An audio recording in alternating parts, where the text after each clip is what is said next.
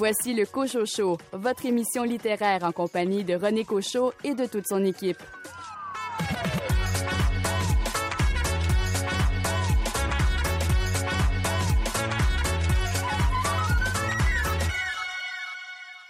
Ici René Cochot. Bienvenue à votre rendez-vous littéraire. Sachez cette année que nous entamons au Cochot Show notre 30e année. Et oui, nous soufflons cette année 30 bougies. Il y aura quelques nouveautés cette année pour souligner nos 30 bougies. Vous aurez l'occasion, bien sûr, de les découvrir au fil des prochaines émissions. Et surtout, merci de nous écouter. Au sommaire cette semaine, une entrevue avec Catherine Lavarenne à propos de son roman Fragile comme une bombe. Venise Landry, vous nous parlez de quel livre? Je vais vous parler de Daddy Issu. C'est Elisabeth Lemay qui en est à son premier roman aux éditions Boréal. Stéphane Ledien, vous profitez de la présence sur nos écrans de cinéma du commissaire Maigret pour nous parler d'un recueil de nouvelles de Georges Simonon. J'ai choisi un, un, court recueil euh, de nouvelles qui s'appelle L'Étoile du Nord et autres enquêtes de Maigret. Florence Aubé, quel roman nous suggérez-vous de lire? Je vous parle de Glu de Clémence Dumas-Côté. Également au programme, les nouveautés littéraires en librairie chez La Peuplade, Héliotrope, Hamac, l'évêque éditeur et à lire. Bienvenue au Cochocho.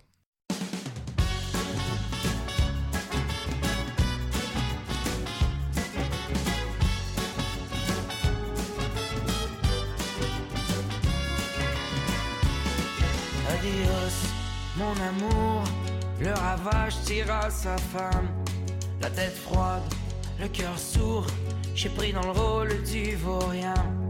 L'heure est grave, ma chérie, l'heure est grave, il faut s'habiller en noir.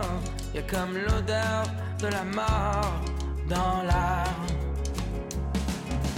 Ne pleurons plus sur notre histoire, j'ai déjà versé trop de larmes, j'ai pas été à la hauteur. Ton cœur était devenu insoutenable. Ne pleurons plus sur notre histoire. Elle a connu son lot de drames. J'ai pas été à la hauteur. L'amour presque perdu, tout son charme. Adios.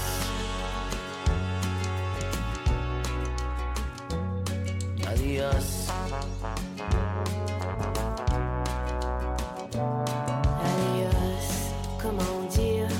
l'excuse que tu cherchais.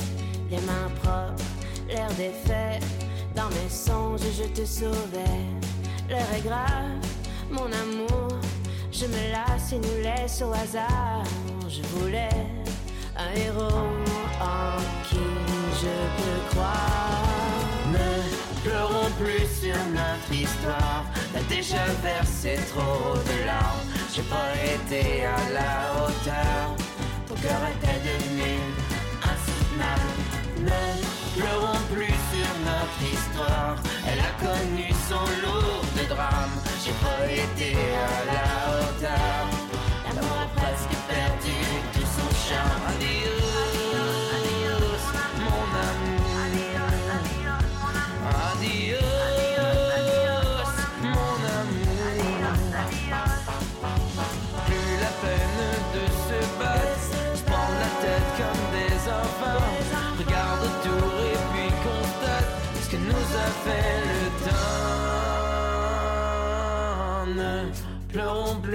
notre histoire. T'as déjà versé trop de larmes. J'ai pas été à la hauteur. Ton cœur était devenu insoutenable. Ne pleurons plus sur notre histoire. Elle a connu son lot de drames. J'ai pas été à la hauteur. L'amour a presque perdu tout son charme. Adios.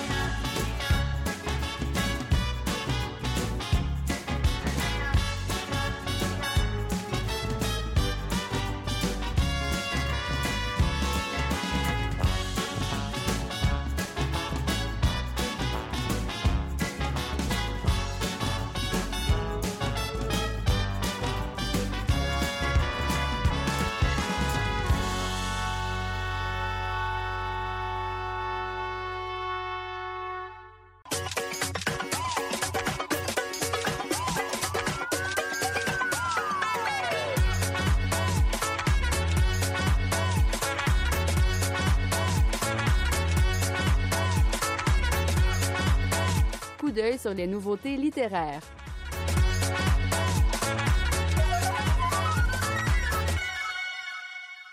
Tout ce que j'ai fait pour ne pas quitter ma chambre est le titre du roman de Valérie Roch-Lefebvre paru chez La Mèche. L'éditeur Sébastien Dulude le présente. Tout ce que j'ai fait pour ne pas quitter ma chambre, c'est le deuxième euh, ouvrage de Valérie Roquefebvre. Elle, elle s'intéresse aux manifestations euh, quotidiennes, mais aussi euh, très intimes dans la psyché de la maladie mentale notamment le, trouble euh, bipolaire.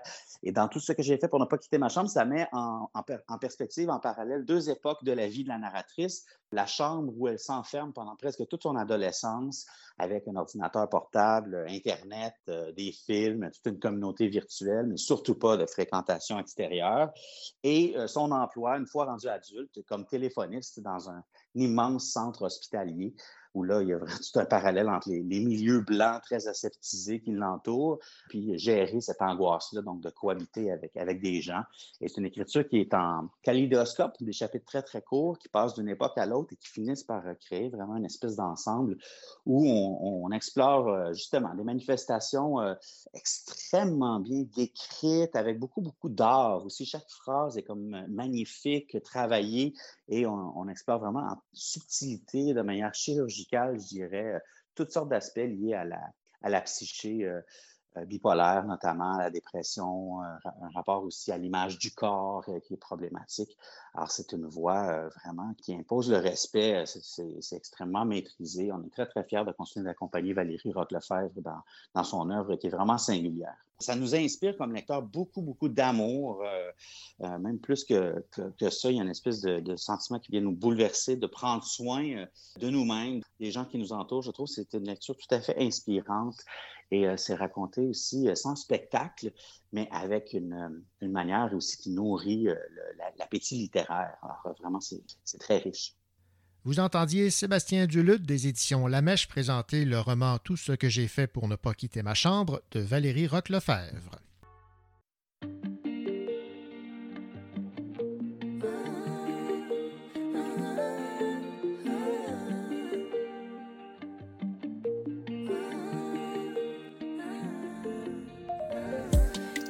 T'étais la seule personne en qui j'avais vraiment confiance, de qui jamais j'aurais cru douter de conscience. Pourtant t'étais devenue ma sœur de cœur, personne n'aurait dû nous séparer. Destinée ou malchance, tu vois j'ai beau chercher les raisons, mais ce que tu m'as fait j'ai pas cautionné. Maintenant j'ai plus confiance, même si ça fait deux ans que ça s'est passé, même les détails j'ai pas oublié. Pourquoi ça fait si mal d'avoir été trahi par ma seule amie, la seule à qui j'ai confié ma vie, comme si c'était normal. T'as cru que comme ça j'allais tourner la page, mais c'est pas fini, j'ai toujours la rage. Trompé par mon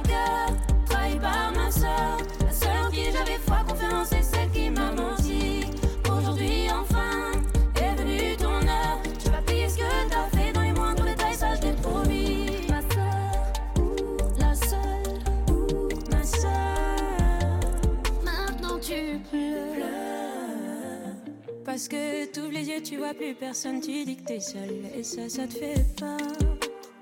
Ça te fait peur quand il y a plus personne pour t'écouter, pour t'épauler. T'as perdu ta petite soeur.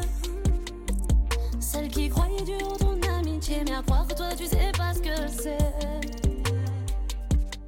Celle qui passait des heures au fun à t'écouter pleurer pour lui, j'ai pas fini.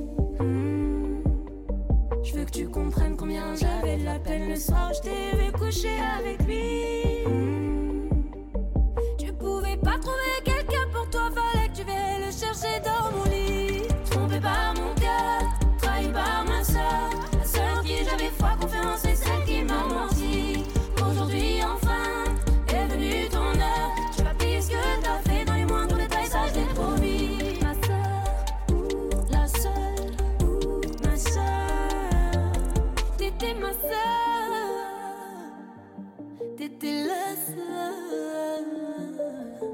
Pas compris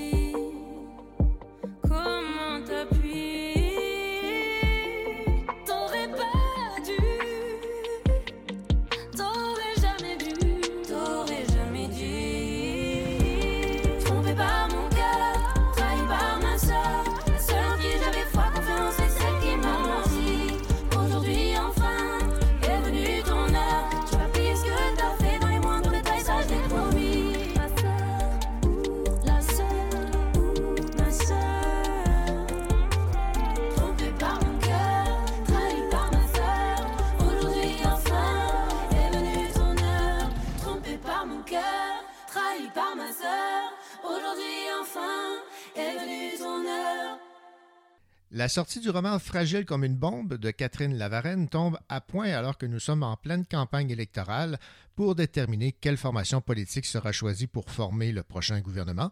Dans ce roman, c'est le parti de gauche qui l'emporte contre toute attente. L'intrigue tourne autour de Stéphanie Goyer, écrivaine de métier qui se voit offrir le poste de ministre de la Culture. Alors qu'elle cherche ses repères dans le tourbillon de la vie politique, une vague de dénonciations s'abat sur le milieu littéraire, fustigeant la culture du viol. Peu à peu, Stéphanie voit se dessiner des liens entre sa propre expérience et celle des survivantes qui ont décidé de briser le silence. Et nous avons l'autrice. Bonjour, Catherine Lavarenne. Bonjour. La sortie de ce roman, euh, Catherine, a-t-elle été devancée euh, pour arriver à temps en librairie en cette période de campagne électorale? C'est un hasard? Ou non? Euh, non, c'est vraiment un hasard. C'est un livre sur lequel je travaille depuis quelques années. Puis il y a eu des, même des aléas dans le travail éditorial qui ont fait qu'il y a eu même des retards. Donc c'est vraiment c'est juste vraiment comme un timing intéressant. Oui, un heureux hasard, on va dire ça comme oui. ça. Et il y, a, il y, a, une question sans doute que les gens de Québec solidaire vont se demander, est-ce que votre roman est prémonitoire? Ah, ben écoutez, euh, je leur souhaite. on va voir ça au résultat, le 3 octobre.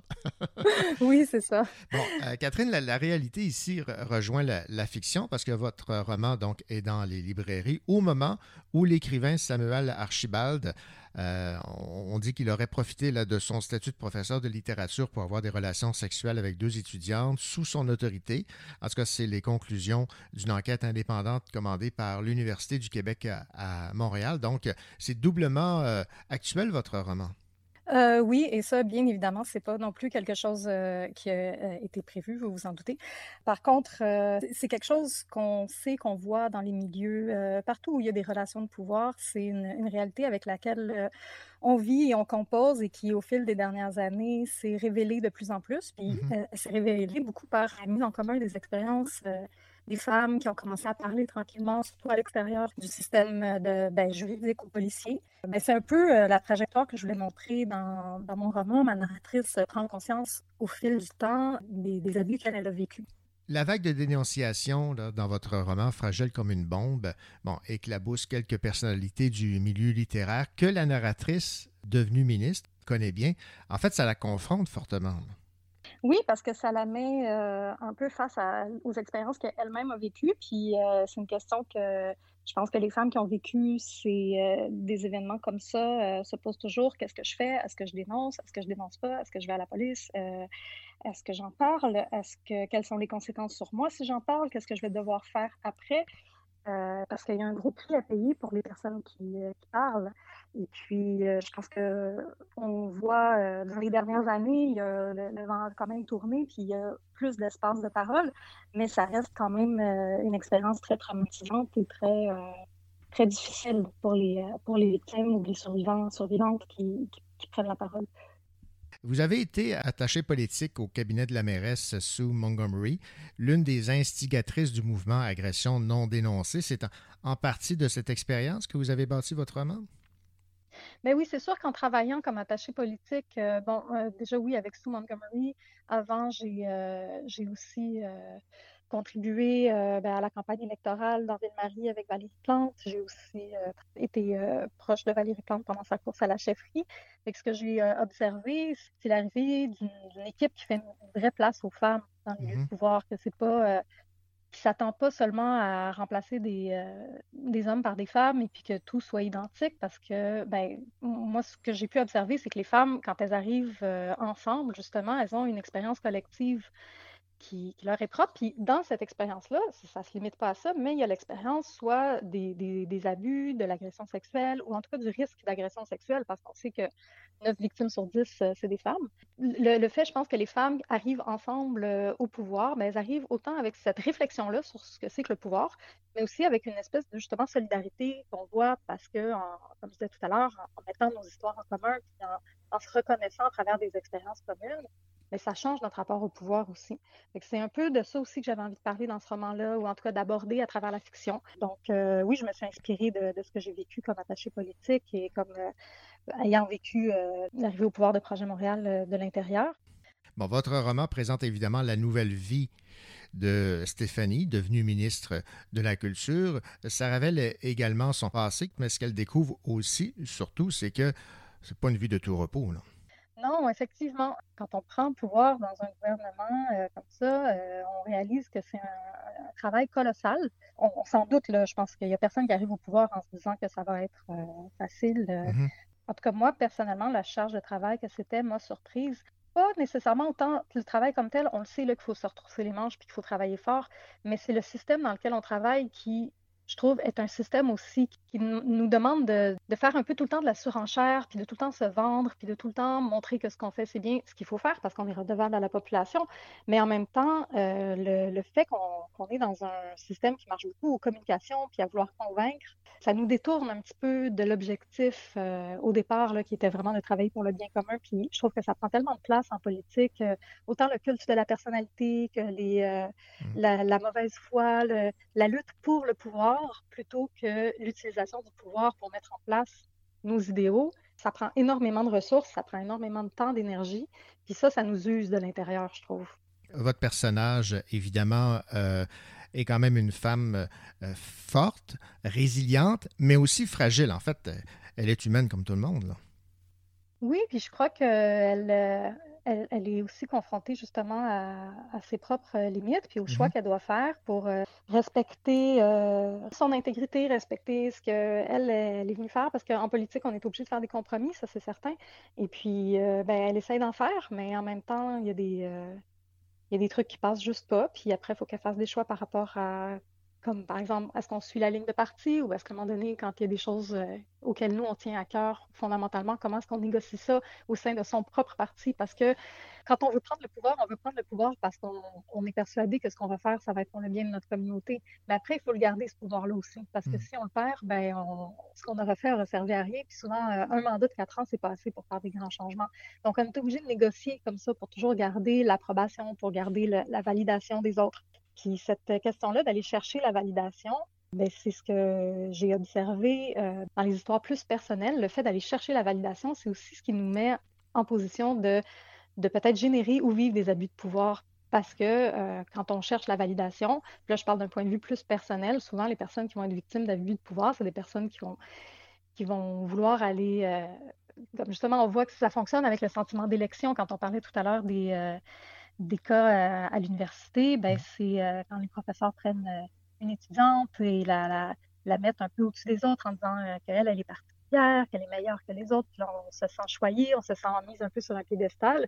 Puis c'est là où la relation devient trouble. je trouve qu'il y a un parallèle à faire entre ce sentiment d'élection qu'on vit dans des relations personnelles avec quelqu'un qui est en position de pouvoir et le fait que notre système politique est aussi basé sur une question d'élection, de que de la personnalité, de convaincre les gens justement, euh, des fois en faisant des promesses qu'on sait très bien qu'on ne pourra pas tenir. Là. Mais mm. l'idée, c'est de charmer, puis c'est de, se faire euh, amener au pouvoir pour ensuite en tirer le meilleur possible. Je pense que la plupart des gens qui se lancent en politique se lancent en politique avec des super bonnes intentions, même les gens qui sont d'une faction euh, politique opposée à la mienne je dis la plupart, là, pas tous, mais je crois qu'il y a beaucoup de gens qui sont vraiment très, très bien intentionnés.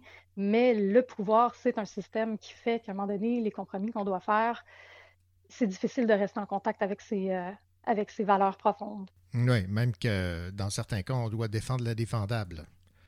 Oui, oui, ça arrive.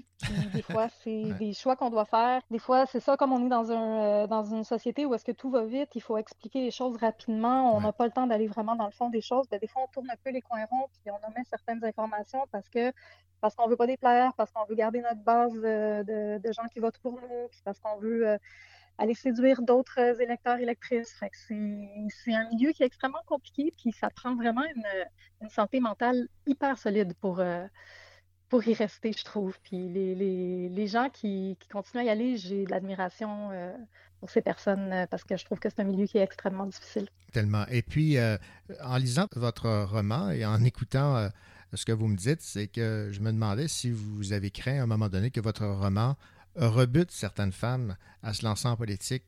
Ah non, j'ai jamais pensé à ça. Comme c'est un roman, c'est pas un livre qui vise à convaincre de quoi que ce soit. Ouais.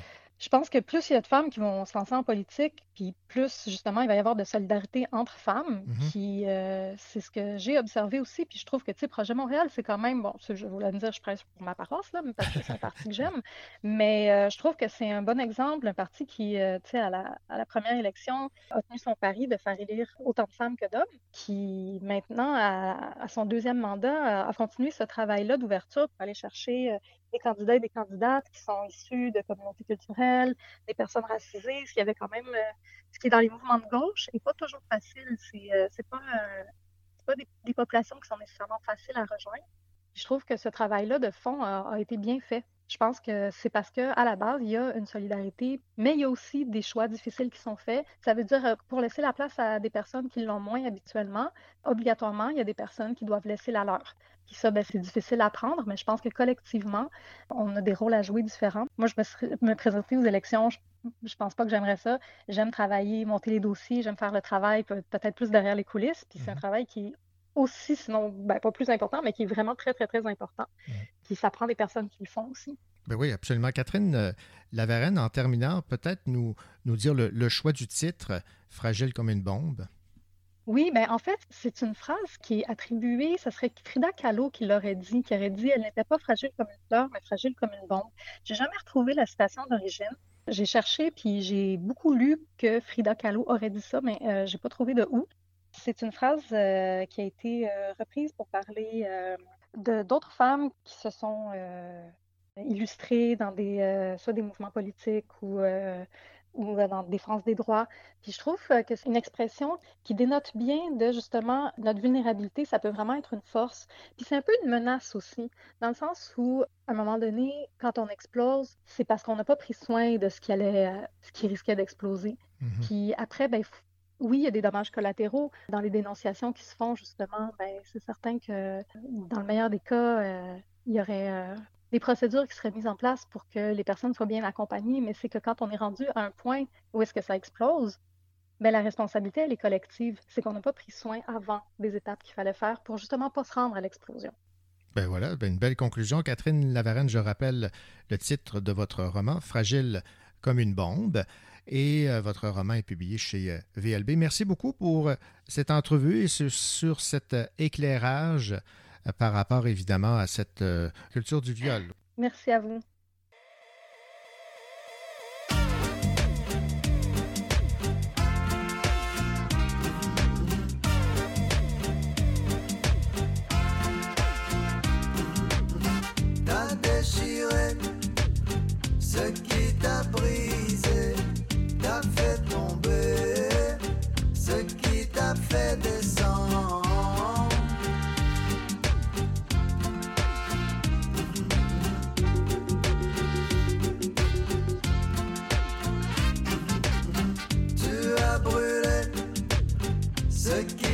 Chauffé, t'as renversé ce qui t'a chaviré. T'as retrouvé la de ton bunker, la clé de ton fort intérieur, la qui tourne au fond de ta serrure, la qui se fout de tes barrures. Se fout de tes barrures.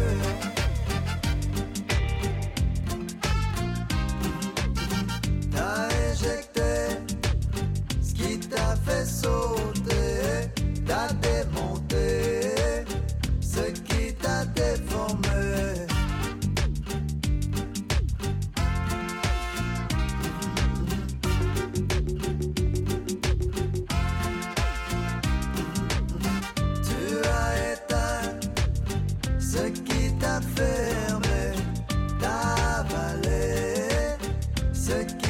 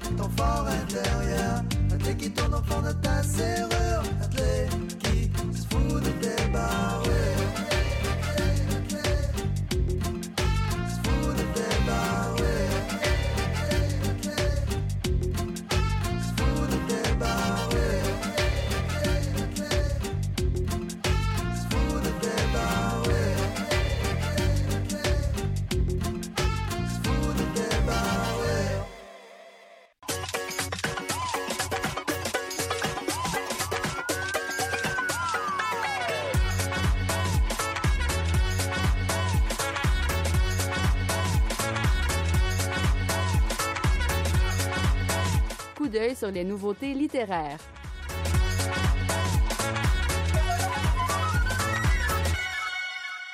Dans les 19 nouvelles qui composent son recueil intitulé Corps imaginaire, Claudine Potvin parle de la permanence du désir et de la quête d'immortalité qui nous habite. Christiane Lahaye, directrice littéraire chez l'évêque éditeur, nous parle de ce recueil. Claudine est une nouvelière euh, très spéciale parce qu'elle a toujours fait un travail cérébral, je dirais. Et je ne dis pas pour que ce soit péjoratif, mais elle écrit pour nous faire réfléchir. Et dans ce recueil-ci, son nouveau recueil qui s'intitule Corps imaginaires, elle parle des rapports entre l'humain et l'art. Donc, tous les arts de la représentation, comment les corps sont représentés et l'effet que ça a sur nous, parce que bien sûr, le fait de voir des corps euh, souvent des corps très esthétisés.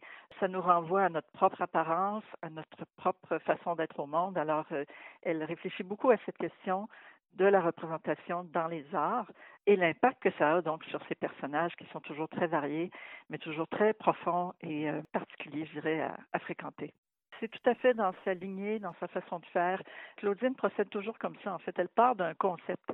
Et autour de ce concept-là, elle va inventer des personnages, elle va inventer des situations. Dans ce cas-ci, la situation de base, c'est le musée, hein, la visite des musées et comment on se meut dans les musées, mais comment aussi on est confronté à différentes visions des choses, à différentes visions des corps. Donc, il y a quelque chose qui est intéressant dans la mesure où on parle de plus en plus de diversité des corps, hein, d'arrêter d'avoir des canons très précis, euh, comme la, poupée Barbie, par exemple, mais d'aller vers différentes euh, euh, formes corporelles. et donc, elle réfléchit beaucoup à cette question-là à travers ses personnages. C'était Christiane Lahaye, directrice littéraire chez l'évêque éditeur, qui présentait le recueil de nouvelles Corps imaginaire de Claudine Potvin.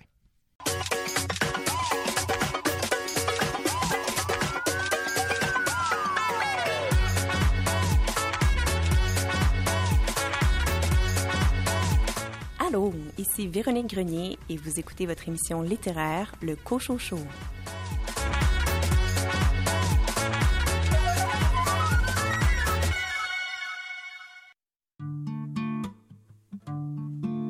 de nous deux, amoureux, qui baillera le premier, qui se jettera le dernier à flot, qui boudra, qui sera le saoulé, qui effacera la craie du tableau, et qui croira encore que tout ça vaut le coup, qui cherchera poux invisibles, qui de nous, amoureux, reprendra ses flèches pour les lancer sur une autre cible. La mer est calme, je la regarde. J'attends les remous, les grandes lames et les albas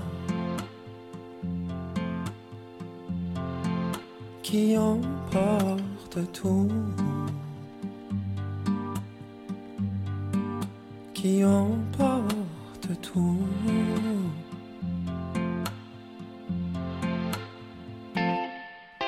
De nous deux amoureux, lequel connaîtra d'abord la paresse des caresses. Et se jettera alors dans des discours sans fin, se noyant dans quelques prétextes qui tombera de haut, se tordra les boyaux, qui sera la première des victimes.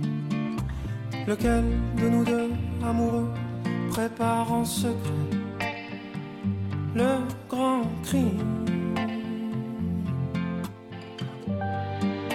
La je la regarde. J'attends les remous, les grandes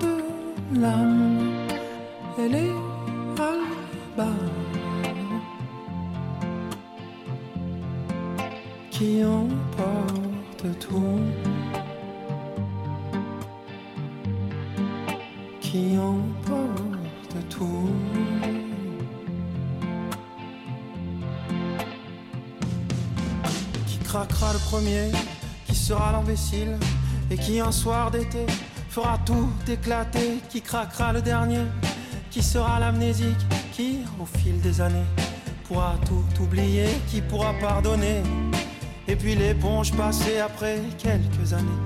Et les épaules tassées, qui dira c'est assez Qui aura le courage d'avouer que tout ça n'était qu'un grand mirage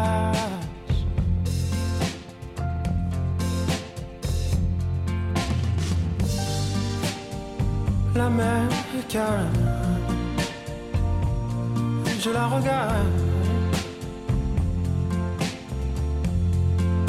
Et j'attends les remous, les grandes larmes. Et les galapas qui emportent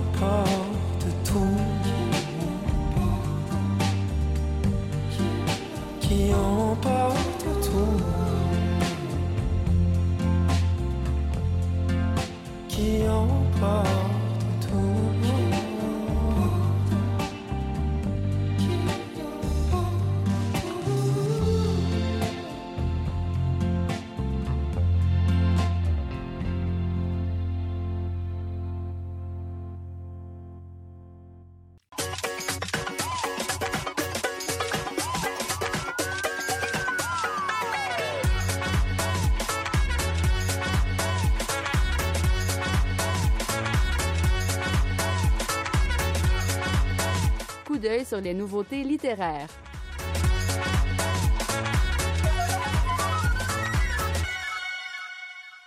Cinq ans après le percutant Ludo, l'auteur cherbourgois Patrick Strel revient avec un second roman monologue où le personnage narrateur lui-même est l'œuvre donnée à lire.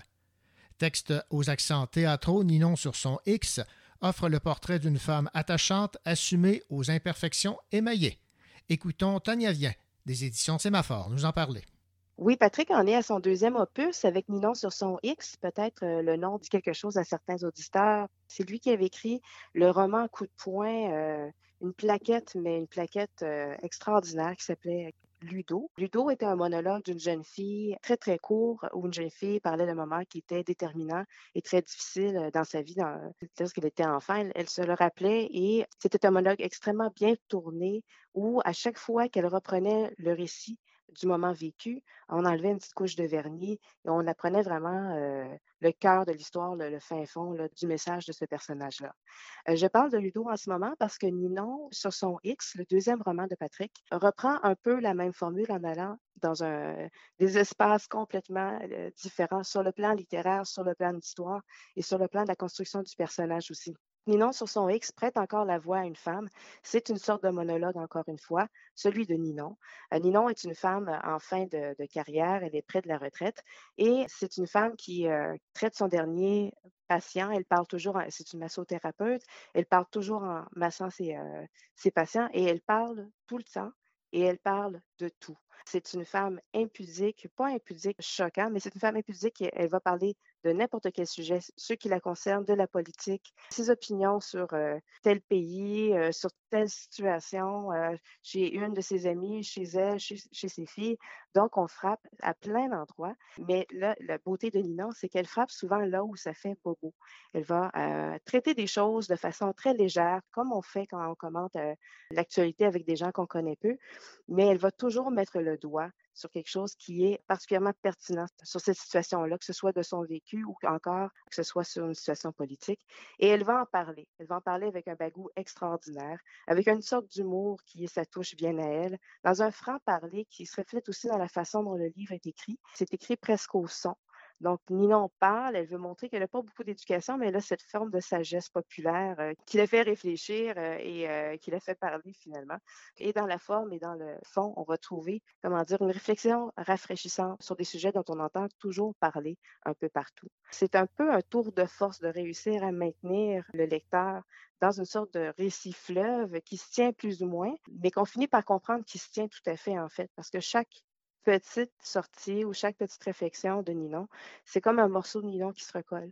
Et on se rend compte un peu euh, durant le processus que le roman, le roman en fait, c'est Ninon lui-même. Le roman, c'est la création d'un personnage qui se fait devant nous, un peu comme si on regarde un monologue euh, de la Sagouine ou un monologue de Yvon Deschamps devant nous sur un théâtre. On a l'impression de voir une sorte de fusion entre le roman et le théâtre dans la création du personnage de Ninon, de cette femme-là, qui maintenant n'a plus rien à cacher, mais n'a plus rien à prouver non plus. Euh, c'est un personnage euh, solide, une femme très forte qui est présentée à travers tous les morceaux qu'elle recolle, tous les morceaux qui ont été brisés des fois par la vie et qu'elle recolle petit à petit, qui fait penser à une forme d'art aussi que Ninon apprécie particulièrement, une forme d'art japonais, qui s'appelle le kintsugi, qui est celui où on prend des morceaux de vaisselle ordinaire du quotidien qui sont brisés et qu'on va recoller ensemble et qu'on va joindre par des joints dorés, des joints d'or carrément, pour faire de l'objet quotidien une œuvre d'art.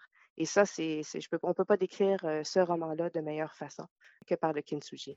C'était Tania Vien des éditions Sémaphore qui résumait le nouveau roman de Patrick Strel intitulé Ninon sur son X, maintenant en librairie. Bonjour, ici Stéphane Ledien. Aujourd'hui, je vous parle du recueil de nouvelles L'Étoile du Nord et autres enquêtes de Maigret de Georges Simenon et c'est paru chez Folio.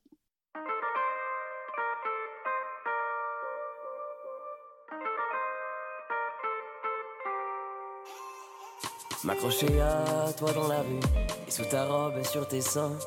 Poser mes mains, comment ça tue, comment ça tue. Te balancer dans les buissons, te jeter sur les magasins, sur les vitrines qui font du son, comment ça tue.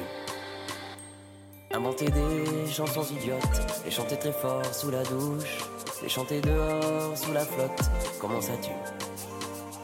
Parler une langue inconnue, lire tes blagues sur ta bouche, les mêmes blagues depuis le début, comment ça tue.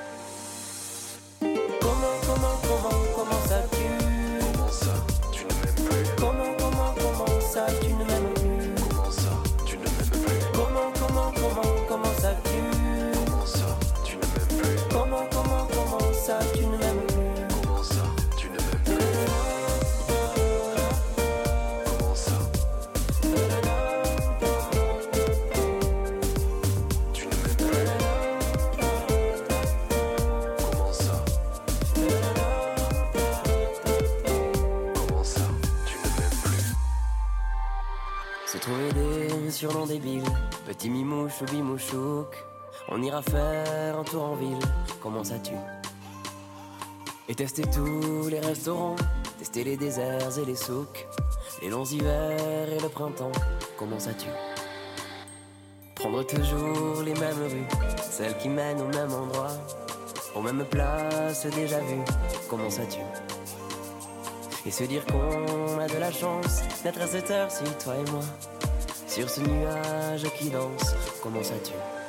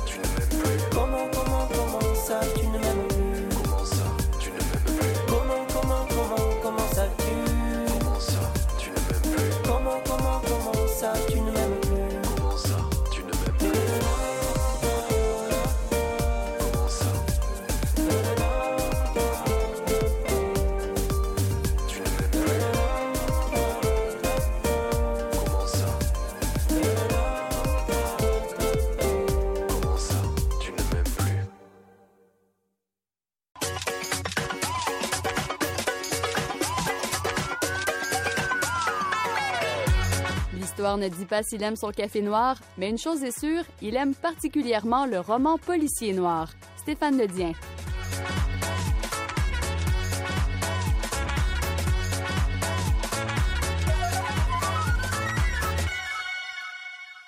Bonjour Stéphane Ledien. Bonjour René, comment ça va? Ça va très bien Stéphane. Euh, je sais que vous êtes allé voir le film euh, avec Gérard Depardieu qui incarnait Maigret, un film que j'ai apprécié avec peut-être quelques réserves, que je pense que c'est la même chose pour vous, mais dans, l'ensemble, vous avez apprécié le film. hein? Oui, j'ai beaucoup aimé en fait. Euh, c'est vrai que la, la- je, m'attendais à une réalisation peut-être un petit peu moins, euh, un petit peu moins massive, quelque chose de plus, j'ai envie de dire léger ou plus fluide. Mais Mhm. euh, après tout, ça colle quand même euh, au, au personnage du commissaire Maigret qui, euh, dans la littérature, dans les romans de Georges Simenon, est un individu assez imposant, comme comme j'avais l'habitude de lire, large d'épaule, bourru, etc. Donc finalement, le fait qu'il soit interprété par Depardieu dans le film de Patrice Lecomte, c'était une bonne idée, même si j'avais pas pensé à Depardieu euh, dans le rôle du commissaire Maigret avant de, de le voir en tant que tel. J'avais pas de, de crainte par rapport à ça.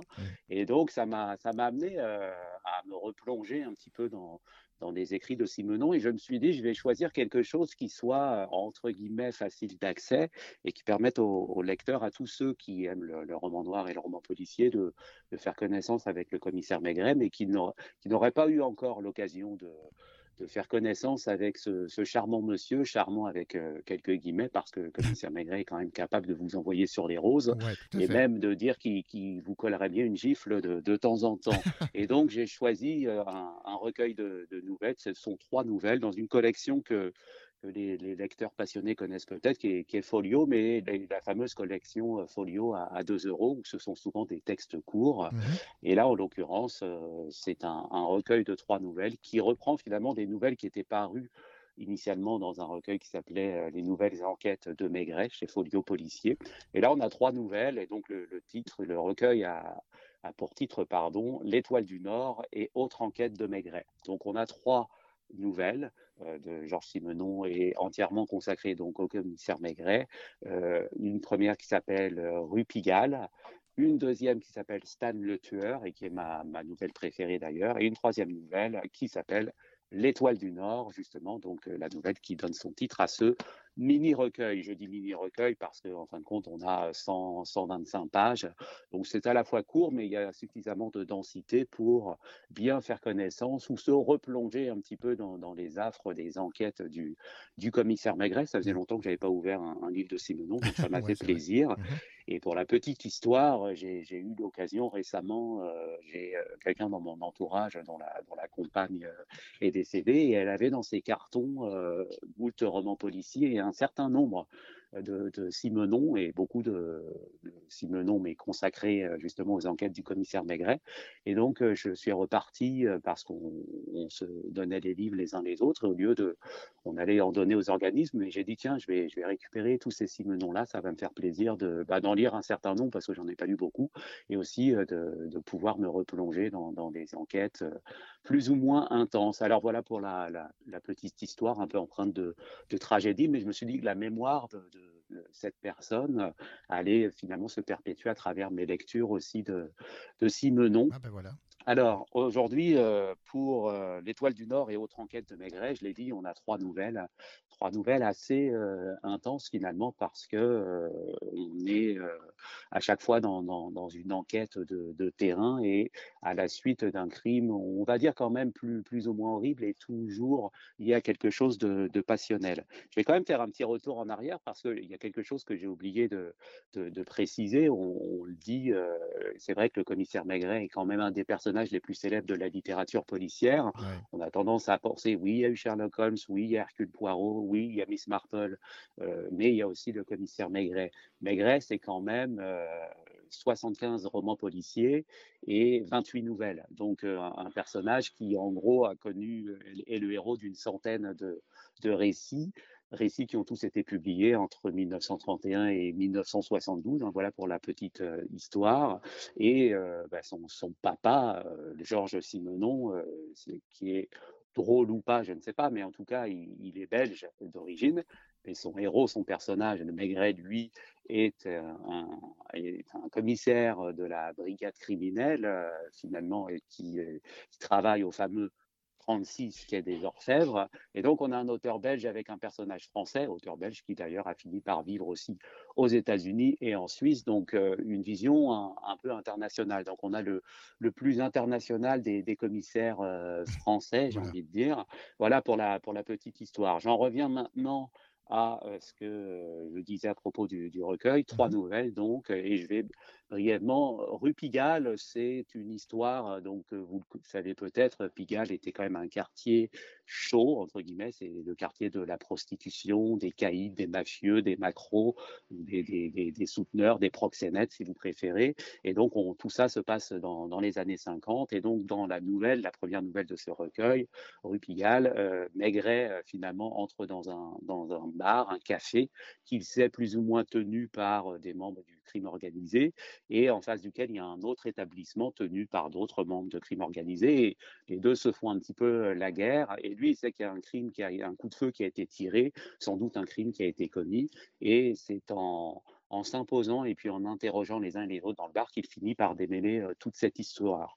Ce que ça intéressant comme, euh, comme, comme nouvelle, et si on fait connaissance euh, si on découvre euh, le commissaire Maigret à travers cette première nouvelle, ça nous donne quand même une, bonne idée du modus euh, operandi, de, des façons de faire du fameux chef de la brigade criminelle de la police judiciaire. Pourquoi? Parce que Maigret, finalement, la façon qu'il a d'enquêter, c'est de comprendre les, la personnalité des uns et des autres et de voir aussi comment les gens interagissent les uns avec les autres, donc à travers toutes les couches de la société, parce que j'ai dit, il interroge des mafieux, des criminels, des proxénètes, des prostituées, euh, des petits voleurs et des voyous, mais il interroge aussi euh, des chauffeurs de taxi, euh, des gardiens de nuit, des, des, des, gérants d'hôtels, etc. Donc vous avez compris que, et c'est d'ailleurs ce qui ressortait dans dans le film de Patrice Lecomte, c'est un petit peu une manière de se, de se confronter ou de faire parler toutes les couches de la société. C'est à travers ces observations et comment les, les gens réagissent et quels secrets ils gardent enfouis au fond d'eux, et secrets que lui, il va chercher à faire rejaillir en, en fin psychologue, entre guillemets, fin parce qu'il est quand même assez bourru et, assez brutal, et comment il va réussir à élucider une partie de ses enquêtes en se fondant aussi sur son instinct, puisque vous le savez, un, bon limier, un, bon policier de polar euh, travaille aussi à l'instinct. Donc c'est une règle qu'on qu garde, c'est-à-dire qu'il n'y a rien qui est inné ou qui lui tombe comme ça tout, tout, cuit dans le bec, mais il faut quand même qu'il fasse appel à, à, son instinct, à son intuition mmh. pour démêler des choses qui ne seraient pas encore tout à fait claires et des, des secrets qui restent enfouis. Donc, Rue Pigalle, première nouvelle, somme toute assez, euh, c'est peut-être la plus faible des trois, mais elle a le mérite de nous amener euh, dans un quartier, de nous reprojeter dans le, dans le Pigalle des, des années 50 à Paris. Quartier, comme je l'ai dit, un petit, un petit peu chaud, euh, avec des, personnages hauts en couleur. On a ensuite la deuxième nouvelle qui s'appelle Stan le Tueur, qui est ma, ma préférée des, des, trois nouvelles du recueil. Stan le Tueur, c'est l'histoire finalement d'un d'une euh, d'une filature et d'une surveillance. On apprend que le commissaire Maigret et quelques-uns de ses hommes, dont le fameux Janvier, hein, qui est un de ses fidèles euh, seconds, euh, finalement, euh, sont en train de surveiller un, établissement, un hôtel où pourrait séjourner toute une bande de voyous qui sèment la terreur un petit peu partout en France, surtout dans le nord de la France. On apprend qu'ils sont entrés par effraction dans des fermes qu'ils ont égorgées de, pauvres habitants, etc. Donc quelque chose d'assez cru. Il y a beaucoup de violence hein, dans, les récits de, de Simenon. On avait peut-être tendance à, ne pas l'oublier, mais c'est quelque chose souvent de, très brutal. On n'hésite pas à évoquer des histoires de dégorgement, euh, de, de, viol, de, personnes trucidées. C'est pas juste des, personnes abattues à coups de revolver, mais souvent ça y va au, au coup de couteau, etc. Donc euh, une certaine violence physique qui est, qui est, très forte dans les romans de, de Simenon. Là, Stade le tueur, tout ce que c'est Maigret, c'est que ces personnes, cette bande euh, plus ou moins euh, dirigée par un certain Stan serait, euh, logerait dans tel hôtel, mais il n'en sait pas plus et surtout il ne sait pas qui ressemble à quoi dans cette histoire. Et il vient finalement, au moment où il est assis à tabler à un café pour continuer sa filature, il est approché par un drôle de bonhomme qui lui dit Écoutez, monsieur Maigrette, il l'appelle Maigrette, moi je, ne tiens plus à la vie, euh, je veux mourir et donc je vais vous aider à trouver euh, Stan le tueur, je suis prêt à me sacrifier. Donc je vous passe tous les détails, mais il y a une part d'absurdité, des dialogues un peu absurdes où le commissaire Maigret finalement finit par s'emporter, s'impatienter et, et, dire au personnage Écoute, euh, pousse-toi, moi je veux me mener mon enquête, et puis c'est complètement farfelu ton histoire. Mais au fil du récit, on va comprendre un peu qui est cet étrange individu qui vient le trouver, qui se dit polonais d'origine, et il se trouve que Stan le tueur et sa bande seraient aussi des polonais d'origine. J'en dirai pas plus, à part que c'est d'une finesse psychologique assez incroyable et aussi d'une rare tension sous couvert de discussions un peu absurdes, parfois même un peu légères ou brutales. Il y a une, tension qui est énorme. Et aussi, c'est la violence auquel renvoie le récit, parce qu'on comprend que, derrière Stan Mutter, il y a une histoire de, de, de bébés égorgés, etc. Donc, je n'en dis pas plus, mais c'est assez choquant quand on le dit. Et on comprend à quel point Simenon était à la fois un, un, fin psychologue et un très bon observateur de la, de la condition humaine dans ce qu'elle peut avoir de pire. La dernière nouvelle du recueil, enfin, s'appelle L'Étoile du Nord. C'est le nom d'un hôtel qui qui est encore une fois l'objet, qui fait l'objet d'une enquête de, de, dernière minute par le commissaire Maigret, puisque semble-t-il, dans l'enquête, on apprend que Maigret est sur le point de prendre sa retraite, à peu près dans les 48 ou 72 prochaines heures, et il répond à un appel qui, pas, qui ne lui est pas destiné, mais finalement il se dit ah ok, il y a eu un crime dans tel hôtel, je vais me déplacer, je vais mener l'enquête. Et sur place, il découvre qu'une personne a été tuée à coups de couteau dans une chambre, et puis il embarque, il fait arrêter une, une une jeune fille qui est sur place et dont il sait qu'elle a un comportement étrange. Et il va s'en suivre une, étrange, finalement, relation aussi, un, interrogatoire qui va durer toute la nuit et jusqu'au petit matin, qui va encore une fois déboucher sur des, des, des, répliques à la fois savoureuses mais aussi absurdes. Et puis, là aussi, euh, ils vont montrer un peu tout le caractère bourru et, brutal du personnage, où il va chercher à la faire parler, et elle, elle ne veut pas, elle s'obstine. Et est-ce que c'est une, fille de bonne famille? Est-ce qu'elle est vraiment prostituée comme elle le prétend, etc. Et donc, il y a une vérité qui va évidemment, qui sera mise au jour par le commissaire Maigret, parce qu'il saura faire parler la jeune fille et qui, qui viendra à bout un petit peu de, cette ténacité, de, l'opacité euh, dont elle cherche à, faire preuve dans, toute cette histoire. Alors voilà trois histoires qui nous racontent euh, le Paris euh, des années 50, les, quartiers chauds, mais aussi la société avec ses mœurs plus ou moins débridées parfois et ses secrets de famille. C'est ça qu'on retrouve et c'est un grand classique dans le roman policier. C'est aussi un thème qui a beaucoup utiliser Simenon, hein, le, secret de famille. Et ça permet finalement d'avoir à la fois des révélations euh, plus ou moins explosives, mais je parle d'une espèce d'explosion euh, tout, tout, en détente, tout en douceur, si vous me permettez euh, cette étrange métaphore, avec quelque chose de, très travaillé aussi au niveau du style. Hein. J'ai beaucoup aimé, on ne dira jamais assez, mais Simenon est aussi un esthète. Hein. C'est pour ça qu'André Gide l'aimait autant et qu'on considère Simenon comme un des plus grands écrivains du XXe siècle. C'est que le style est, est, est et si vous me permettez, vous savez donc que le commissaire Maigret travaille au 36 quai des Orfèvres, un siège de la brigade criminelle. Et justement, Simenon, lui, avec les mots, fait un véritable travail d'orfèvre. Voilà, j'avais envie de la faire, désolé.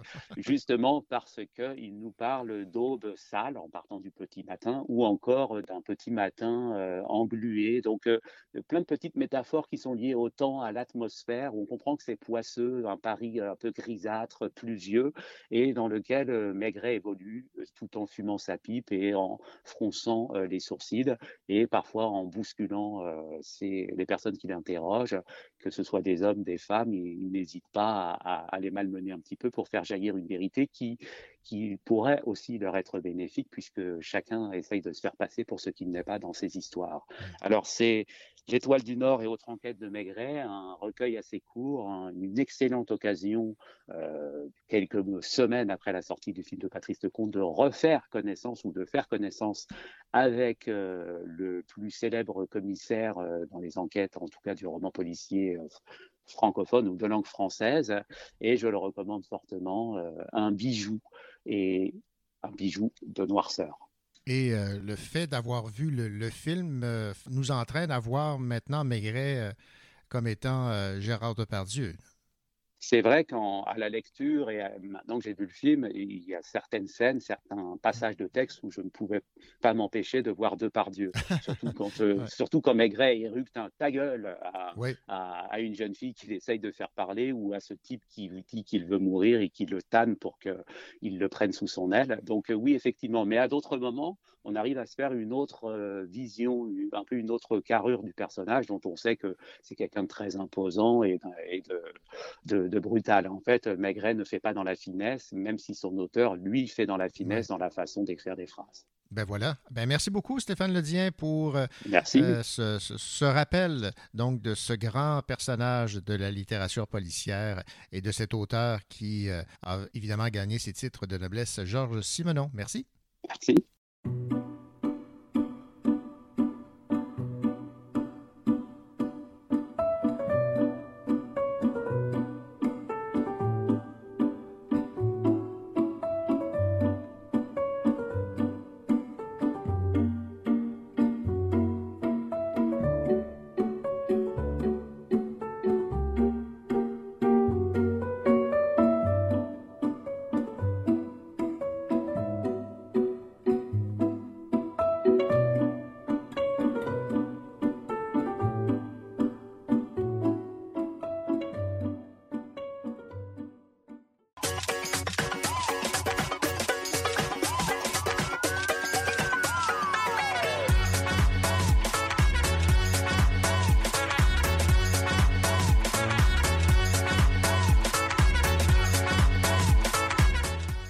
Voici la deuxième heure du Cochocho.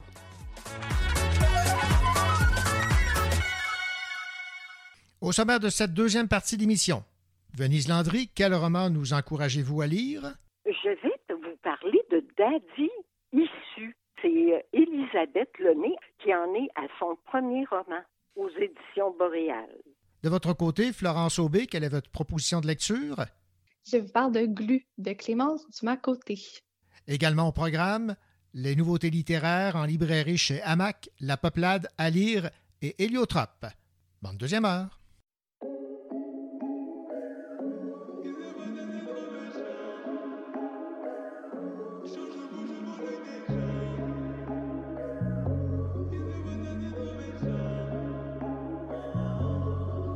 Je me pointe pas à ton jet si c'est pas carré.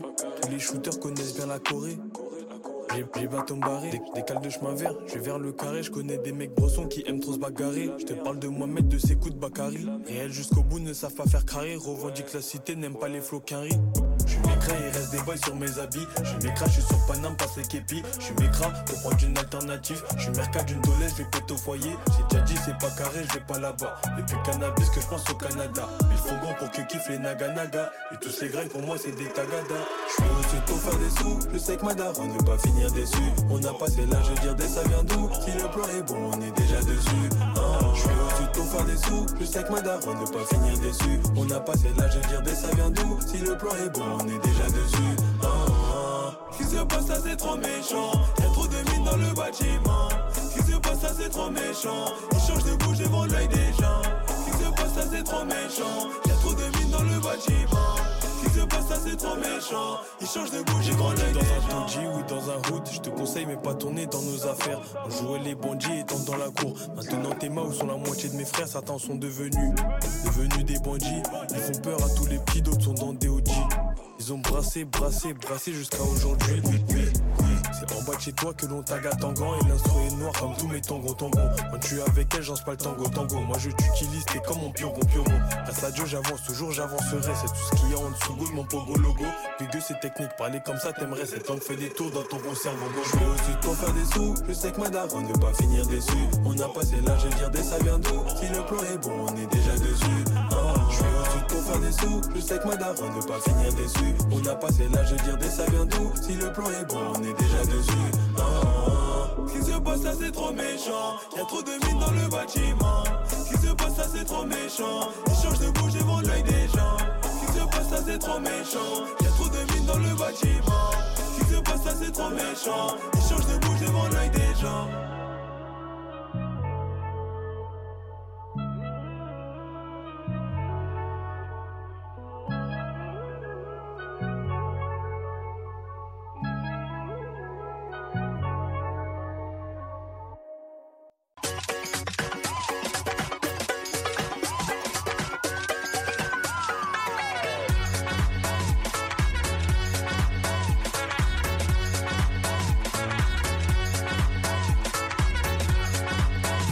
d'œil sur les nouveautés littéraires.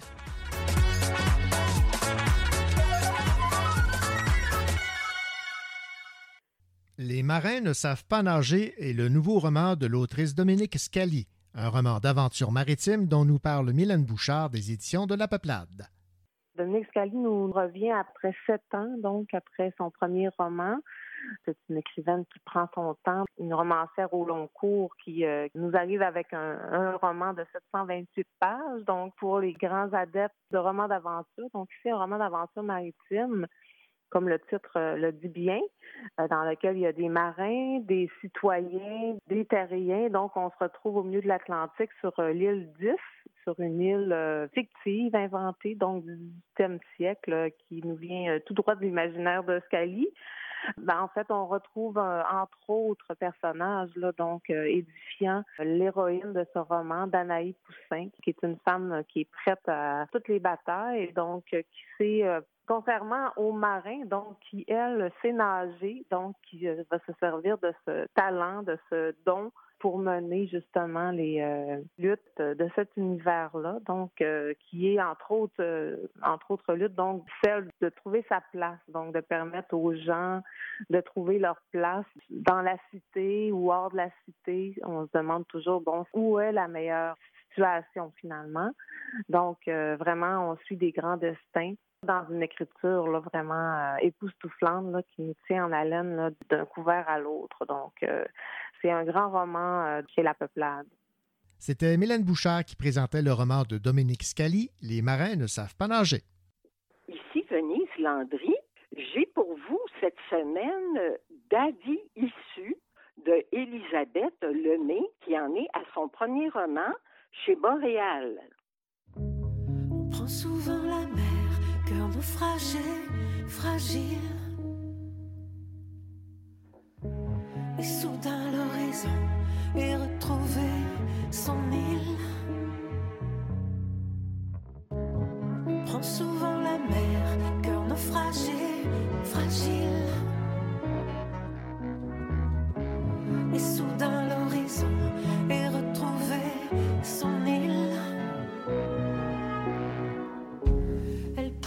Sa peine et son manteau.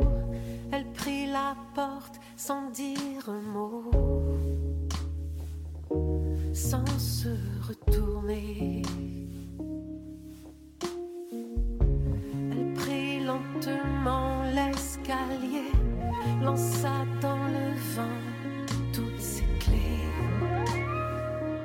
sans se retourner. Souvent la mer, cœur naufragé, fragile. Et chavire la raison, la vie jamais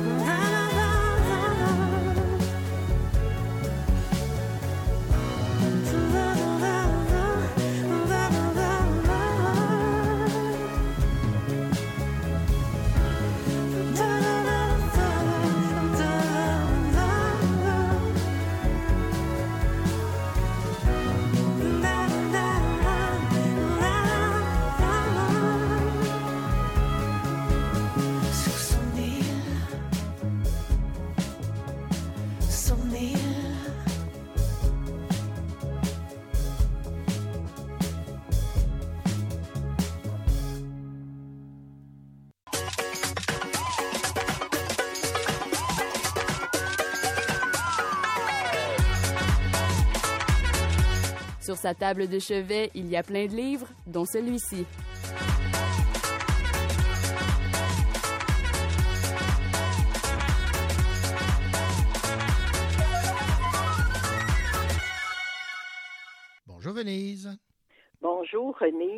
Venise, on, on aime ça, nous, hein, découvrir euh, de nouveaux auteurs. C'est le cas pour euh, Elisabeth Lemay, qui signe un tout premier roman aux éditions du Boréal, qui a pour titre Daddy issu. Alors, euh, de quoi parle Daddy issu et qu'est-ce que tu as apprécié particulièrement?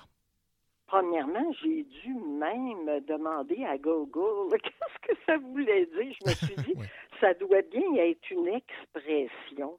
Et oui, c'est le cas, c'est une expression. C'est les femmes qui ont ce symptôme-là.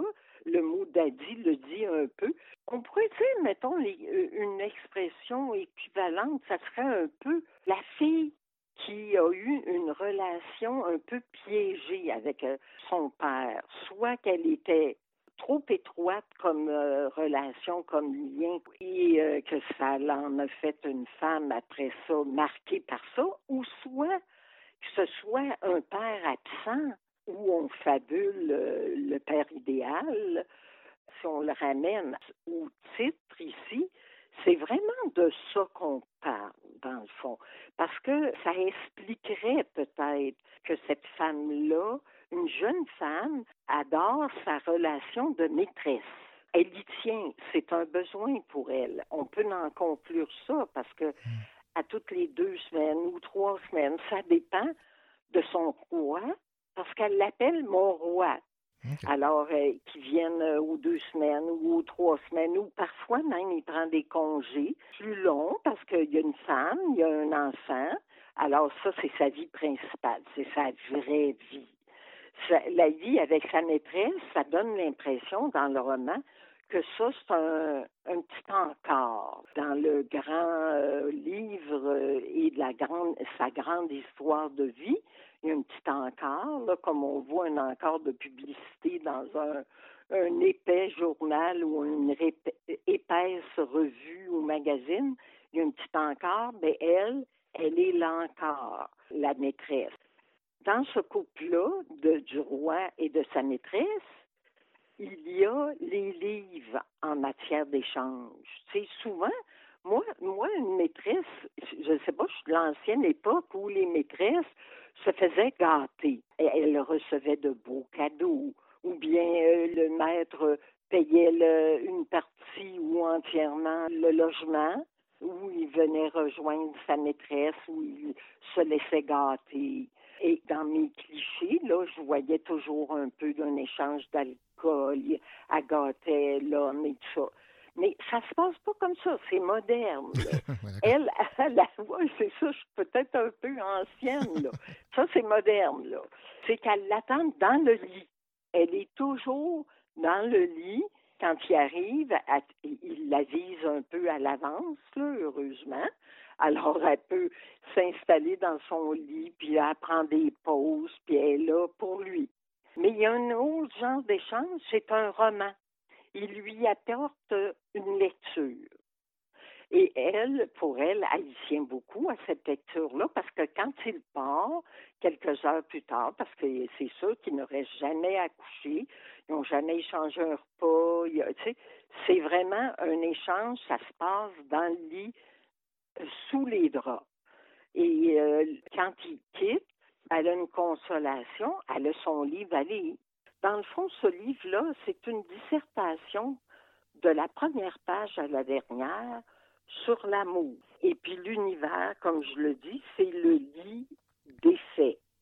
Alors, c'est tout l'univers est là parce qu'ils ne peuvent pas échanger. L'homme n'échange pas parce que aussitôt qu'il parlerait de sa vie, il parlerait de son époux, mm-hmm. il parlerait de son enfant. Alors, elle, elle, est en dehors de l'univers de, de, son roi.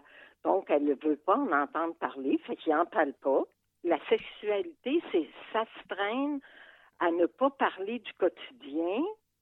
On partage rien d'autre que les choses de la sexualité. C'est difficile de raconter un livre qui est une dissertation sur l'amour. Parce que j'ai pas connu le roi. Le roi reste inconnu.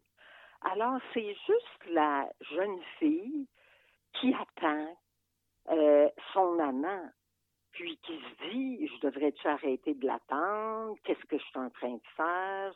C'est une bonne chose, pas une bonne chose pour moi? Il y a peu à dire, mais il y a beaucoup à réfléchir. Sur l'amour, on est encore en train de se poser des questions. Même ceux qui sont en couple depuis des années, on se pose des questions de quoi est fait l'amour. Mm-hmm. Alors, ça, c'est un livre qui en parle de la première page qu'à la dernière parce que on parle de littérature et de cette relation. Elle retire suffisamment de cette relation sexuelle et affectueuse pour ne pas réclamer d'autres choses de matériel. Est-ce qu'on pourrait dire, Venise, un roman enveloppant? Oui, parce qu'il est comme venu m'envelopper. J'en ai presque perdu, tu sais, mon jugement. Oh. Euh, je me disais, ah, c'est comme ça. elle, a une force. Dans le fond, c'est une bonne question, puis un bon commentaire, parce que ça me ramène à la force de l'écrivaine. Mm-hmm. Elle est assez forte pour nous présenter la situation comme si on n'avait pas le choix de penser comme elle. C'est la situation, elle est bien comme ça, elle se pose pas de questions, elle prend son amant tel quel, point à la ligne. Puis j'ai dit, ah ben, c'est ça. J'ai perdu un peu mon, mon jugement. Alors, elle m'a enveloppé correct, là. ben oui, je comprends. Alors, ce, livre si enveloppant, c'est Daddy issu de Elisabeth Lemay, publié aux éditions euh, Boréal, et c'est son premier, euh, premier roman. Merci beaucoup, Venise. Ça m'a fait plaisir.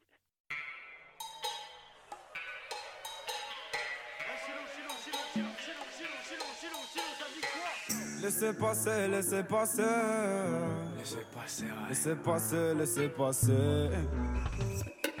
Sur une instru au Brésil, je te fais sentir que c'est l'été. Je finirai peut-être dans un asile, mais je suis pas prêt de m'arrêter. Laissez passer, laissez passer, faites de la place à mon art. Laissez passer, laissez passer, j'ai plusieurs cordes à mon âge. J'écris des paroles comme Prévert.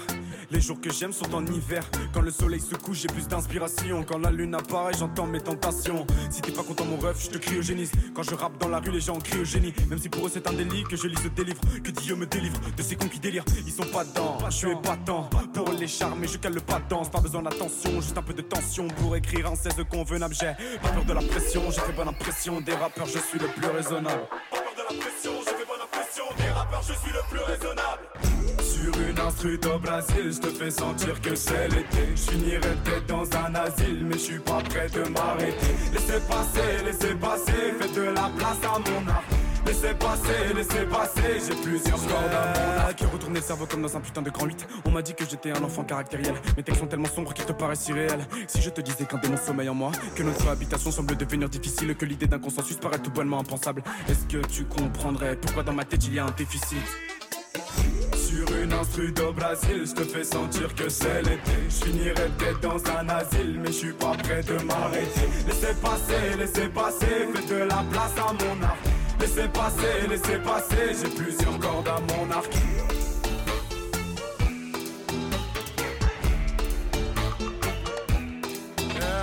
J'ai enfermé mes pensées dans un sac isotherme. La plupart d'entre elles devenaient anthracite. Je n'ai pas peur de toi et de tes écrits inermes. Tu n'es qu'un obstacle menant à l'ataraxie. Je ne veux pas des étoiles, je souhaite la galaxie. Je me libère du malheur grâce à la catharsis. Écris ce que je ressens, fait-il de moi un artiste? Non.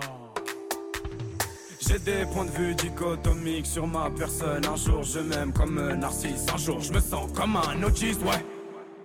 Laissez passer, laissez passer. Laissez passer, laissez passer. Sur une instru au Brésil, je te fais sentir que c'est l'été. Je finirai peut-être dans un asile, mais je suis pas prêt de m'arrêter. Laissez passer, laissez passer, faites de la place à mon art. Laissez passer, laissez passer, j'ai plusieurs cordes à mon arc. Sur une instru au Brésil, je te fais sentir que c'est l'été. Je finirai peut-être dans un asile, mais je suis pas prêt de m'arrêter.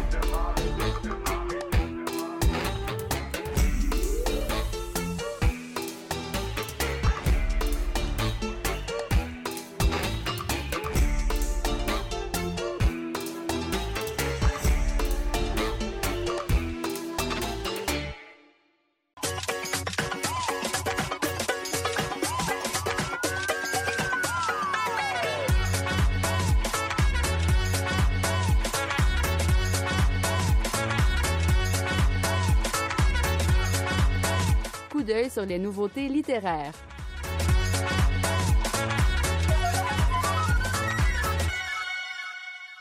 Le récit illustré Les garçons interludes aborde par fragments l'interchangeabilité des relations amoureuses entre hommes.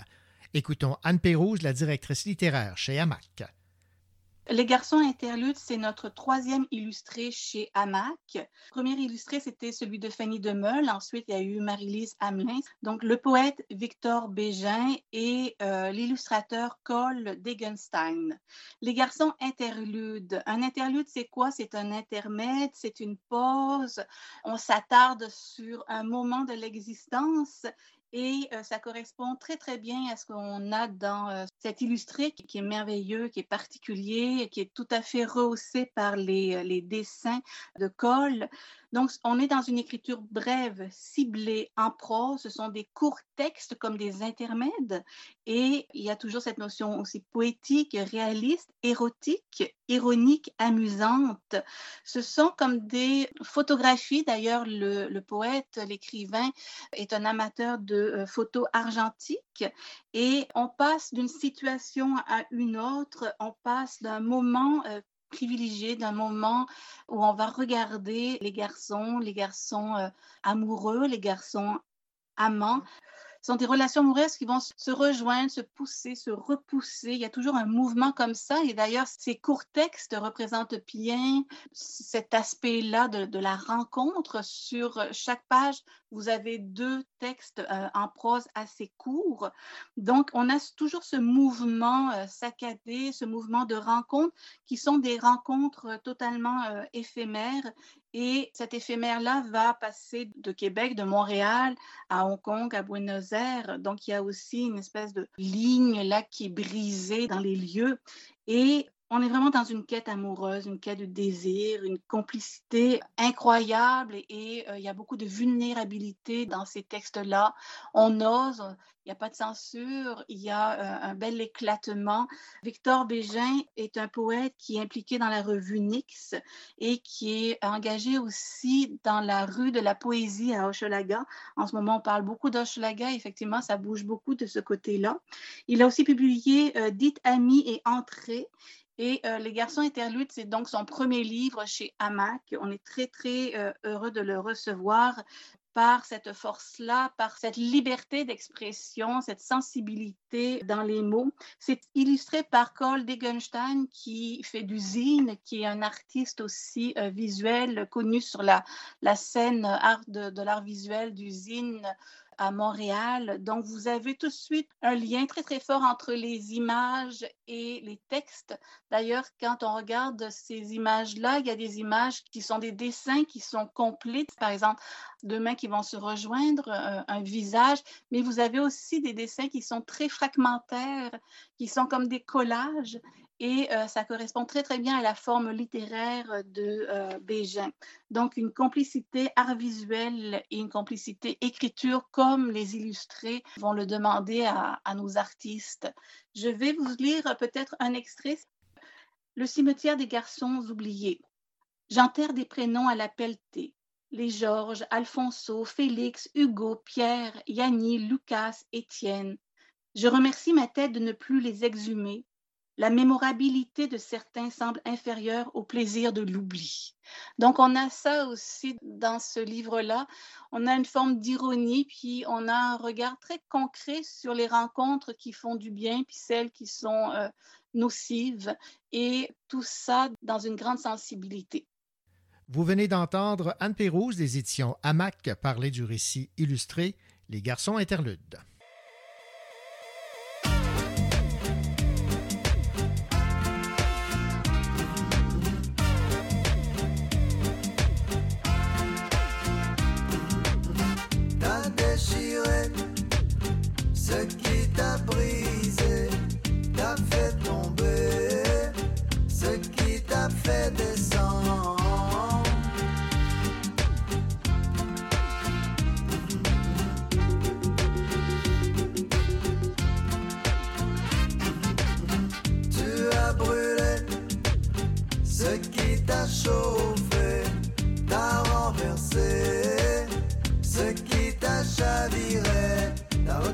Clé de ton bunker, la clé de ton fort intérieur, la clé qui tourne au fond de ta serrure, la clé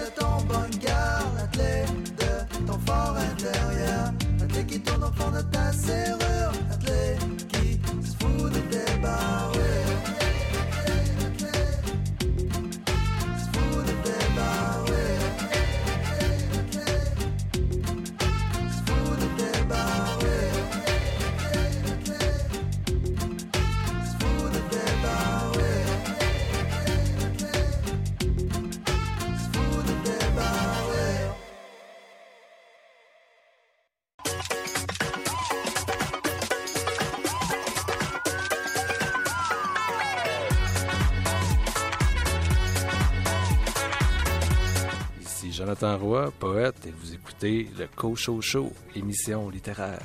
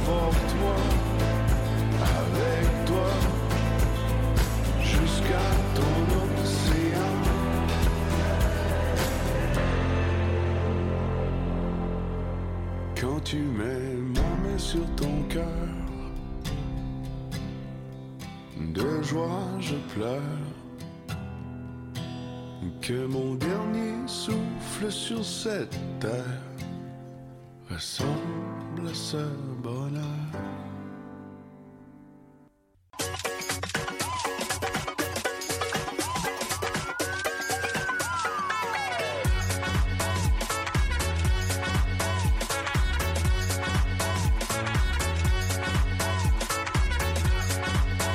Coup d'œil sur les nouveautés littéraires.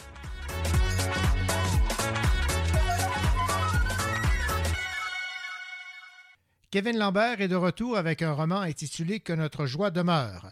Annie Goulet, éditrice aux éditions Héliotrope, nous en parle.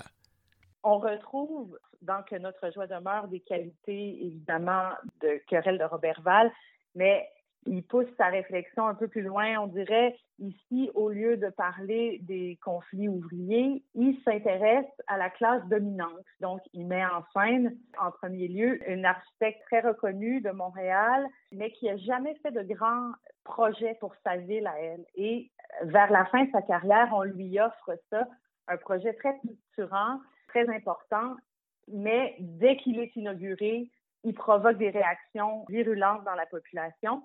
Donc, on suit tout le scandale entourant ce complexe-là qu'elle a bâti et qui provoque de la gentrification, qui ruine le quartier dans lequel il s'est implanté, etc. Mais surtout, on suit les pensées de cette femme-là au crépuscule, si vous voulez, de sa carrière, mais aussi au sommet de son art, qui essaie de justifier ses actions, sa carrière, sa place dans le monde. Alors, on s'intéresse vraiment à des gens qui sont au top, si vous voulez, très puissants, et à leur façon de justifier la place qu'ils occupent dans l'écosystème économique ou, euh, ou social. Une narration très sinueuse qui va épouser les pensées de cet architecte, mais aussi de ses collègues, de ses amis, tous des personnages qui sont le puissant des uns et le dominé des autres. C'est vraiment un, un roman sur l'organisation sociale, le capitalisme, le pouvoir et comment il se justifie quand on l'a entre les mains. Un grand Kevin qui, résonne beaucoup dans le contexte social, euh, évidemment, de la crise du logement et de ces choses euh, terribles en matière d'urbanisme en ce moment. Ça va plaire à beaucoup de monde, je suis sûre. Nous venons d'entendre Annie Goulet des éditions Héliotrope parler du nouveau roman de Kevin Lambert intitulé Que notre joie demeure. Ici Florence Aubé. Dans quelques instants, je vous parle de Glu de Clémence Dumas-Côté.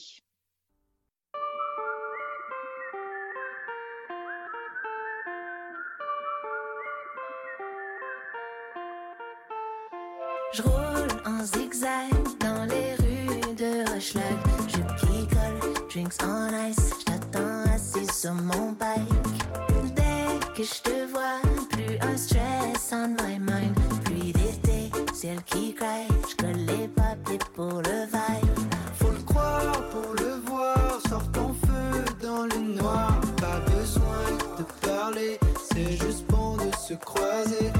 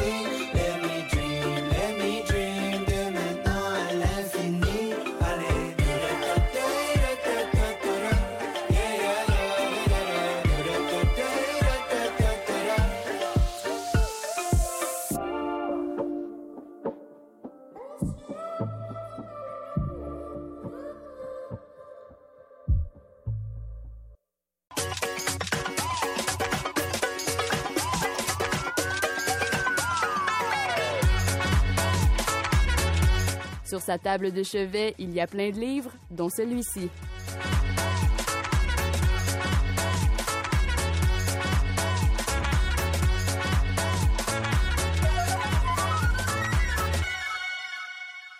Bonjour Florence. Bonjour René. Florence, est-ce que tu es restée collée à ta lecture de Glu de Clémence Dumas-Côté? Oui, René, je suis restée collée. J'essaie tranquillement de me décoller. Ça a été une très belle découverte, autant pour l'autrice Clémence Dumas-Côté et pour la maison d'édition euh, Les Herbes Rouges, Glu, qui est le premier roman de Clémence euh, Dumas-Côté. Alors, quelle est ton appréciation de ce premier jet de cette première œuvre? Honnêtement, c'est un roman qui ne m'a pas laissée indifférente. Je l'ai lu à petite dose. Je le dis, j'essaie de me décoller tranquillement. Bon, j'ai lu un peu euh, chaque jour. Tu sais, je ne l'ai pas consommé rapidement. Puis c'est pas parce que bon, les propos me dérangeaient ou parce que j'aimais pas le style de l'autrice. Là, c'est, c'est pas ça du tout. Mais c'est plus parce que Glu, c'est complexe. Puis la raison pourquoi j'ai trouvé complexe, c'est parce que Clémence, de mon côté, traite de complexité. Ce n'est pas le style qui est difficile à comprendre ou rien, c'est vraiment parce qu'on traite de complexité, on traite de pulsations émotionnelles, on traite d'entrailles créées par la vie de tous les jours dans ce roman-là. Puis, René, c'est un roman qui frappe avec un réalisme incomparable. Puis là, je vais te faire un, résumé. Là. Mm-hmm. Glu, c'est un roman où on fait la rencontre d'une femme qui voit la vie différemment elle saisit en elle euh, bon, une, fête exaltante, puis une quête euh, d'elle-même. C'est une femme qui m'a paru entre deux mondes, comme si elle a les, jambes dans, un monde, puis la tête dans l'autre. Ce qui fait que le quotidien, puis les, émotions, bien, sont constamment interreliés par l'entremise de, réalité et d'un ordinaire ardu. C'est difficile, il n'y a rien de vraiment simple. Puis dans, ce premier roman, Clémence, côté, traite de l'envie de mourir. Elle traite de la maternité laborieuse aussi sous la forme de plusieurs métaphores. Donc c'est parsemé de petits drames. Puis euh, ils accentuent le roman comme s'ils étaient que des banalités. Donc c'est vraiment, vraiment différent de ce à quoi euh, je m'attarde euh, habituellement. Mm-hmm. Puis j'ai le goût de faire une comparaison. Au début, je me, demandais si c'était correct, mais là, je vais le faire. Glu, c'est un roman qui tend vers l'incertitude. Mais une chose dont je suis certaine, René, c'est que ce livre-là, ce que j'ai ressenti en le lisant, c'est assez comparable à ce que j'ai ressenti quand j'ai lu La Bête de David Goudreau. OK. Puis au début, je, je, voyais une, similitude, mais là, je me disais, ah, peut-être pas, mais non, vraiment, Clémence, du mon côté, frôle le déséquilibre avec sa protagoniste euh, qui est plus ou moins ordonnée, là, ce qui m'a amené à penser à la bête. Mais ce ne sont pas seulement les personnages des deux livres qui sont tous deux spontanés et sombres, mais c'est aussi le ton avec lequel Clémence mon côté dépeint qui, qui est profond et obscur, un peu comme on, le trouve là, avec David Goutreau et la bête. Donc, bref, c'est à lire absolument pour son style euh, distinct, ma foi, et méticuleusement euh, bien maîtrisé. Puis, si on aime le psychologique, c'est sûr qu'on va, on va adorer Glu. Et euh, ce livre, donc Glu de Clémence Dumas-Côté, est publié par Les Herbes Rouges, une maison d'édition dont tu viens de faire la découverte. Oui. Merci, Florence. Merci, René.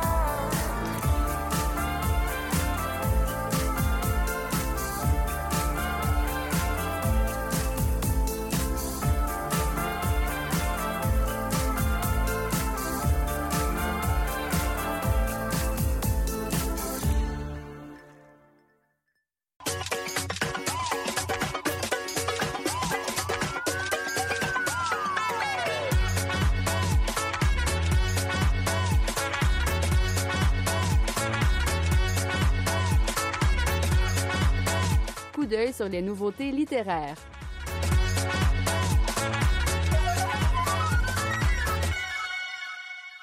Richard Sainte-Marie signe un nouveau roman chez Alire, Monsieur Amerly. L'intrigue tourne autour d'un tueur à gages.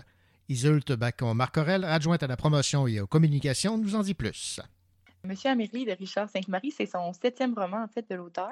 Cette fois-ci, c'est pas dans sa série de Francis Pagliaro, donc ceux qui euh, ont lu déjà ses romans euh, vont découvrir un autre euh, personnage. C'est un tueur à gages. On s'éloigne beaucoup de son ancien enquêteur qui était un gentil policier. Là, on est vraiment avec à l'inverse, mais c'est un personnage quand même très sympathique. Aussi atypique étant donné que c'est ça, c'est un tueur à gages, mais aussi mélomane et gentleman même. On le voit être confronté à un dilemme moral même au courant du roman et il va penser à changer de métier. On voit quand même qu'il reprend encore des aspects que l'auteur aime beaucoup comme euh, la philosophie, la musique, mais d'une autre manière. C'est ça, la musique, euh, elle occupe une place importante, euh, même qu'une liste de lecture a été proposée à la fin du roman. Donc, on peut écouter de la musique proposée si on veut pendant la lecture ou tout simplement pour compléter. Donc, c'est même, même que l'auteur dit que c'est un personnage principal du livre, la musique. C'est ça. On peut s'y attendre à ce que la musique classique puis l'opéra soient présents. En fait, euh, par rapport à l'écriture de ce roman-là, c'est intéressant de le savoir. Ça a été écrit à partir de cinq nouvelles parues dans la défunte revue euh, Alibi. Donc, Richard euh, les a retravaillées et a ajouté beaucoup de scènes et beaucoup de, nouveautés dans ce roman-là pour faire un roman. Aussi, un autre point important, euh, le, ton est très humoristique. Donc là, on s'éloigne aussi de ses anciens romans. Il y a beaucoup de blagues, beaucoup d'ironie, de jeux de mots. C'est aussi grâce au, point de vue du tueur à gage que ça permet ça parce qu'on vient chercher un vent de fraîcheur là, au travers de l'intrigue. C'est quand même assez chargé. Là. Il y a des sujets délicats aussi qui sont abordés comme l'aide médicale à mourir, le racisme, le sexisme et la mort. Surtout la mort, étant donné qu'avec un personnage tueur, euh, c'est sûr qu'on a pas mal de réflexions sur la vie et la mort mais euh, avec les petits passages où euh, on a toujours envie de rire, ça, vient beaucoup aider euh, à être une lecture quand même rafraîchissante et non lourde. ça, c'est très bien pensé. Si vous voulez, je vais vous faire un petit résumé de l'histoire pour vraiment aller dans qu'est-ce qui va se passer dans Monsieur Amerly. Donc, le tueur à gage, Monsieur Amerly, tue son prochain pour l'argent, ça c'est à tout coup, mais pour la bonne cause quelquefois.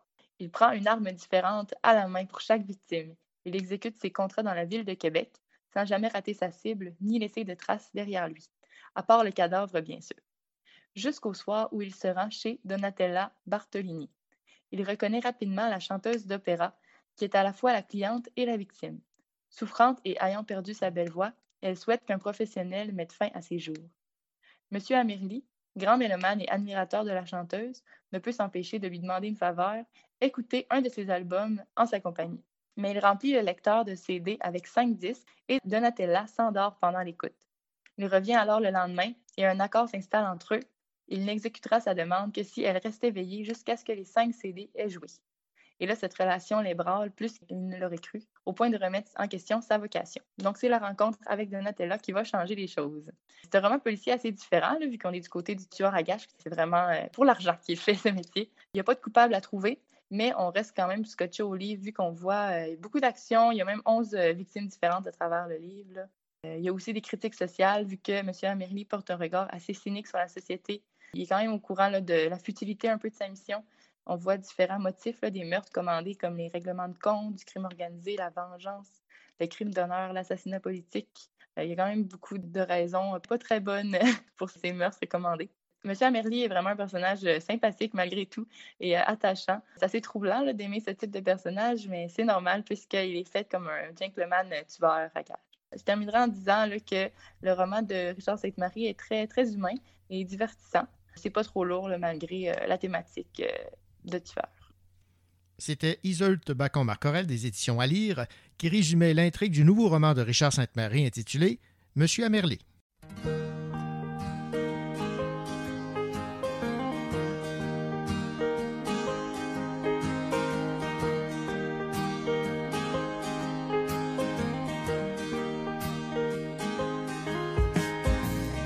Elle appelle sa mère, c'est rarement éphémère, c'est pire qu'une meilleure pote, faut voir comme elle papote, c'est un drôle de moment, allô ma petite maman, t'inquiète je bois pas trop, et je fais gaffe dans le métro. Quand elle appelle sa mère, toujours le même sommaire, le boulot, les soucis, Léo fait, je t'ai pas dit, ça peut durer des plombes. S'il explosait une bombe, je suis pas sûr qu'elle raccroche. T'as vu quoi au cinoche Quand elle appelle sa mère, quand elle appelle sa mère, quand elle appelle sa mère, quand elle appelle sa mère.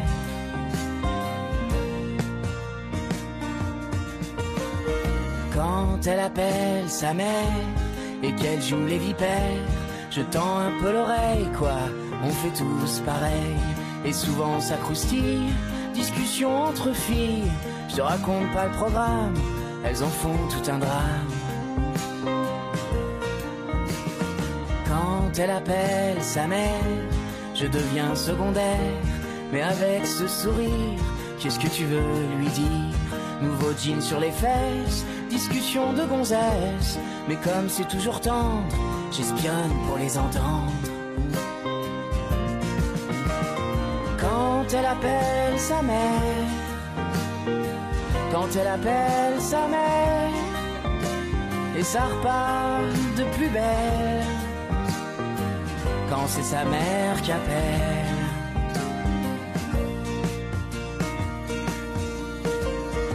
Quand elle appelle sa mère, je surveille mes arrières.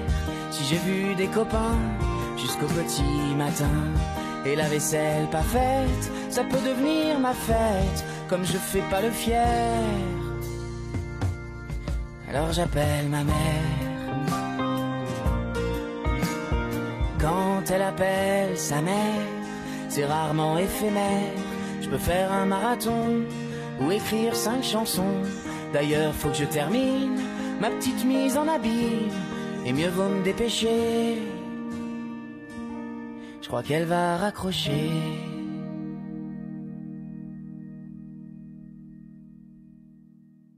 Et bien voilà que se termine cette toute première édition du Cochocho qui célèbre, rappelons-le, cette année ses 30 ans. Toute l'équipe vous remercie de faire de ce rendez-vous littéraire une habitude. Entre autres, la semaine prochaine, il sera question de la magnifique bande dessinée La Cité oblique, signée Christian Kennel et Ariane Gélina. C'est donc un rendez-vous. D'ici là, portez-vous bien et surtout, ayez de belles lectures.